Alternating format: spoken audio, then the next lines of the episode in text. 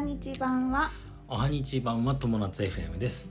この番組は大阪在住サラリーマンをしながら賃、えーレンタルスペースと賃貸不動産経営中の友と専業主婦夏の仲良し夫婦が不動産や妊娠出産などの情報発信をする番組です。はいお疲れ様です、はい、あのですねこのポッドキャストが、はえーもう350回を超えまして今、はい351回目になりました、はい、はい。おめでとうございおめま。ですとうございます。これもね聞いてる皆さんのおかげですね。はい、ありがとうございます。大。体いつも。そうですね。いつも本当に皆さんたくさんの皆さん。うん、150人ぐらいは聞いてくれてる感じですかね。そうだね。うん。あ、あこっちのあのスタンドあスタ FM FM もあもるからね。混ぜたら、まあまあでもそのぐらいか、100うん、200人弱ぐらい。200弱っうん、て感じですかね、でねもうすぐ6万回の再生まで、はいもうちょっとですねいきそうになったらまた報告はするんですけど、はい。うん。一旦ここでうん。はい、皆さんありがとうございます。はい、感謝です。いつもありがとうございます。はい。でねえ今日のテーマははい。不動産のテーマはい、です、えー、公庫に運転資金の、えーゆゆえー創業創業融資ですね。創業融資の相談をしてきました、はい、というテーマでおはい話ししま、す、先日ねちらっとお話その話をしたんだけどね。うんえっ、とねちょうど一昨日か。一昨日行ってきて、うんうん。でねえっ、とまあ今回物件の資料も一応持ってったの、まあ、まず持ってった資料なんだけど、うん。えー事前にまあ高校にあの相談させてもらって今インターネットになったんだよ。あの高校の相談の最初一番最初の申し込み。申し込みをインターネットでしそうイてンターネットになってでそこで、まあ、いろんな資料をこう添付してはい。これこれえーこういうった融資を受けたい。使い方で相談させてくださいとはい。いう形で、まあ今回ね1000万はい。貸してくれと、はい。えー言ってみたの、はい。とりあえずまあ金額はもううん何でもいいから、うん。うんとりあえずもう1000万ぐらい借りたいという話をして、えー相談しました。はい。というのはね買い買いたい物件もあったのよ。うん。でそれもちょっと資料も合わせてつけてうん。やったんだけどえーっとねまず持ってった資料。はい法人の登記書類。はい。それからまだ登記今申請中なんだけど、うんうん。えーあと定款だね。定款はい。うん。えーっとあそれから賃貸不動産。今持ってる賃貸不動産の収支、はい。うん、1棟目のね、はい。うん、であとはレンタルスペースの収支。あこれはねね。もうね、あのねフォーマット決まってなくて自分で勝手にエクセルで管理してるうんうん。フォーマットでいいって言われたんで、うんそれで持ってきました、はい。うん、あとは物件の資料ですね。これは物件の資料は2件分持ってきました、はい。うん、1個はねえっ、とまあし市内のもの1個とうん。それから県外のうん。もの1つずつ、でどっちも利回りは15%ぐらいなんだけど、うん。まあ、ちょっと金額的にね厳しい金額だったからさうん。まあもううんダメだろうなと思ってうん。最初から言ってたんだけど、でもまああのダメ元で言ってみようと思って、あとねコウコさんからおお借り入れをしてうん。あのレンタルスペース始めたんですよ、はい。うんまあ、正確に言うとそのレンタルスペース始めた後に融資してもらったんだけど、うん。あのそのまあ結果報告も半年間の結果報告含めて、うんうん。あのコウコさんにご報告って形で今回面談させてもらいましてはい。た、うん、でねえっ、と結果から言ってうん。1000万円は到底無理で、はい。えっ、とまず運転資金として50万円ぐらいを追加で借り、うん。貸し貸してくれるとはい。いうことでした。だから今、えーそれ借り入れるとなると、えーまあ、120万円ぐらいのもともと最初レンタルスペースで借りてるのが70万円。そうです、で今回追加でそのレンスペがうん。まあうまくいってそうだし、うん、まあ、今後のためにじゃあプラスでそ50万円すよそこですよ。そう。ってなったってことだね。そういうことなんですね。で担当者さんが言ってくれたのが、うん。あのーそのレンスペの方がうん。まあ順調にいってるとうん。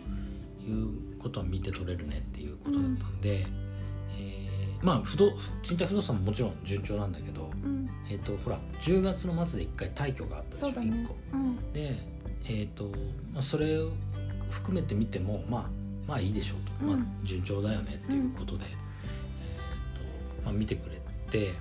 で1000万円はちょっと難しい。だこれはねあの僕の方からちょっと一貫一旦これは取り下げさせてくださいとうん。伝えました。というのはなんでかっていうとやっぱね他の融資が決まってないしうん。でココさんって基本的にはその物件に対して融資ってあんまなくて、うんえー設備資金っていう形になるのかな、まあ、その、まあ、物件買うのは設備資金なんだけど、運転資え金ってこと、ーとね、リフォームの。うんうん。物件を買うっていうよりもリフォームの方で買った後の話ね。買った後の話を持っていく方が正解なんだよね、うんあのココさんには。でそれもまあ知ってたんだけど、うん。うんとりあえずのまあなんとかなりませんかって言ってみようと思ってさ、まあ言ってみたらまあ案の定やっぱり難しいねっていう話になってさ、まあ、1,000万円っていう金額そうそうは借りれないよねうんというとこですね。結局僕あの買いたいのは3,000万円クラスなんですよ。うん。でそのほ、まあ、1,000万円借りたとしてもうんまあ2,000万円足りないわけですよ。そうだね。でそれをどっか他の銀行さん借りなきゃいけないわけだ、うん。でそっちが決まってないのに1,000万円貸してくださいっていうのは、まあ筋がそもそも違うよね、うんで僕は思ってたんだけどうんまあ、でも。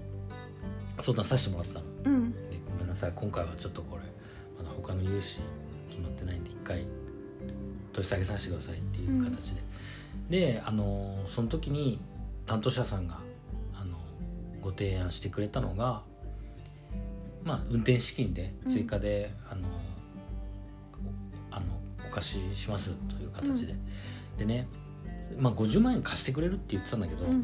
まあ、その時言われた時に瞬間にうん。僕一瞬ね使い道ないなと思ったの、うん。別に借り入れするのはいいんだけど、うん。まあ、返済は起こるわけだから、うん。まあえっ、とどうしようかなって一瞬すごく悩んだの、うん。でピッて止まったんだけどその時に頭によぎったのがケンビアンのさコラムうん。いつも読んでるんだけど、うん。それでねあの極東船長さんっていう方がいらっしゃって、有名なね。有名なあの、うん。僕と同じ髪型した あの優しそうな。たくましいそうすごいイケメンのさ、ね。お父さんで。うん。でその方の弟さんがなんか、えーコラム単発のなんていうのかなインタビュー記事みたいなのがあって、でそこそれを読んでた時にそのお兄さんである極東船長さんから怒られた経験があると、うん。えっとね、石垣力さんっていうのかな力さんっていうのかな、うん。っていうのが弟さんなんだけど、うん。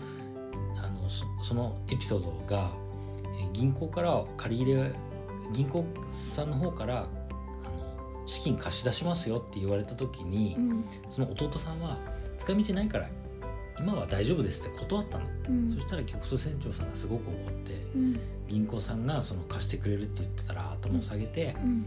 借りるのが当たり前だとうん。いうことをすごくこう熱心に言われたらしいのね。僕それちょうどさタイミングよく読んでたから、うん。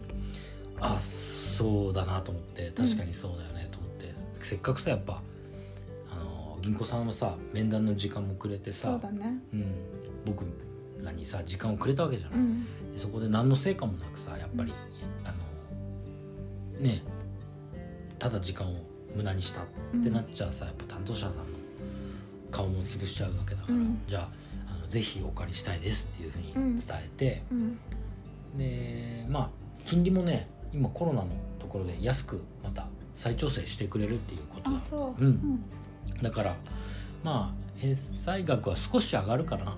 でもあの追加で50万円いただけるってことでそれをさ、ちょうどよく設備投資に回そうかなとそうだね。レうんンスペもちょっとバージョンアップしたいところだったから。そうレンスペもね今度ねレンあのインターネット入れたりあとね半年間したから床の清掃をバシッとして、そうそう。綺麗にピッカピカにするっていうことをして、うん。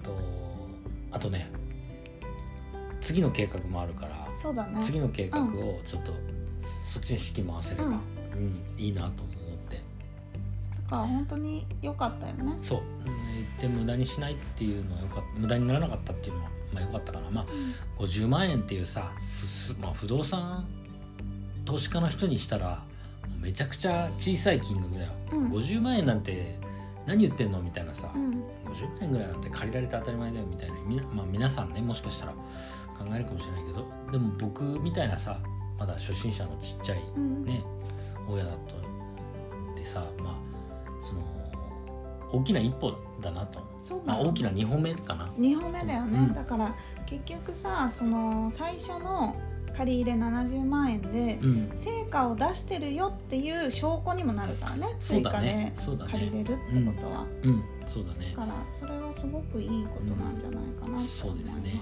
ねやっぱね今の段階で2棟目アパートうん。は借りるの買うのは結構難しい。やっぱ融資先が融資元か？がむずあの見つからない。うん。で銀行さんもまだまだ実績のない僕みたいなものに貸すのは正直金額的にはまだまだ小さい金額しか借りれなくて。で小さい金額しか借りれないとなると結局戸建てに戸建てとかん。築古の戸建てとかになるでしょ、そうなると、えーどうかなって考えたんだけど僕やっぱね戸建てはね向いてないと思うんだよ。もっと時間があるじ人だったらいいと思う、うん。で僕会社員だし、まあ、ましてレンスペやってたりもして、うん。もう本当にね時間はそこまでないからうん。戸、建ては無理だなと思ったのよ。あのリフォームするうん時間も取れないなと思って、うん。タイミングよく変えればいいんだけど例えばさ連休中に買ったとかさそうだね。いうのあればいいんだけど、まあ、それも調整コントロール難しいからあとね一番はねその資産を拡大するスピード。うん。これが戸建てだとやっぱね圧倒的に遅すぎてうん。自己資金を入れた分が回収するのうん。がすごく時間がかかっちゃう、だからそのために自己資金を戸建てに投入するんじゃなくて今ある自己資金はアパートに投入したいっていうのがすごくあるの。それはす今後のスピードのことを考えて。うん。結局同じ自己資金を投入するんでもあのす数年後違ってくると思うんだよ。そうだね。うん。うん。そこを考えて今はちょっとあの購入は少しうーん難しい。うん。正直難しい。まあただ諦めないけど。う、ん。うん、えっ、とねまずねぎ皆さんに言われるのが不動産屋さんにも言われるし銀行さんにも言われるのが、えー、とまず確定申告。僕4月から始めてまだ1回もしてないの確定申告、それをまずしてバランスシートを、えーきっちり作る。うん。で、えー場合によっては2年それを作ったり法人も1年であの決済し決済作ってそれをちゃんと見せると。うん。いうところをしなきゃそれは実績としてあの見せられないという状況です、なんじゃないかと。いうことですね。ううん。ん、じゃあ今慌ててちっちゃい物件を買うよりも、うん最初購入までにちょっと時間をかけてでも、うん。その後の回収が早いアパートを目指していこうっていう方向に今回ないりそうってことですね。うん。そういうことです。はい。で1棟目買って分かった。300万円投入したけどやっぱ回収まで結構時間かかる。で同じ金額を、えー投入して回収できるのはやっぱ、えー結構古めのアパート。うん。古めのというかまあ耐用年数ギリあるかなぐらいの。うん。中古のアパートだね。はい。うん。そこそこをやっぱ目指していくかな、はい。それしかないかな、はい。次のステップとしては。はい、じゃあうん今回高校に相談して、はい。まあ自分で方向性も改めてうん。見えてきた見えてきました。で。でえっ、とやっぱり確定申告して法人の決算もしてってなるとやっぱり、えー、と1年半年かかるんですよちなみに法人の決算はね6月にした。はい、で6月だから、まあ、8月に提出するって感じかな、うん。うん、だから来年の8月ぐらいには法人の決算もできるんだけど、まあ、それまでの時間をさ無駄にはしたくないから、えー、と次の一手を考えます、はい。レンスペと似たようなもの。を、はい。えーできるようにしたいと思います。は、はいいという感じですかね。はい。質問ある。大丈夫です。うん。今日はちょっと深い話をしましたが。そうだね。ちょっと専門的になって話が長くなってしまいました、ええーとどうしてもね不動産の話になるとこう話が長くなってしまうんですが。で燃えちゃうからもう聞ね。き飛ばしてもらえば皆さんは、うん、大丈夫です、えーまあ、ちょっと絶対僕はねあのここで宣宣言するんだけど一生不動産やる、はい。うん、賃貸不動産は一生やるだから法人も作りましたし、はい。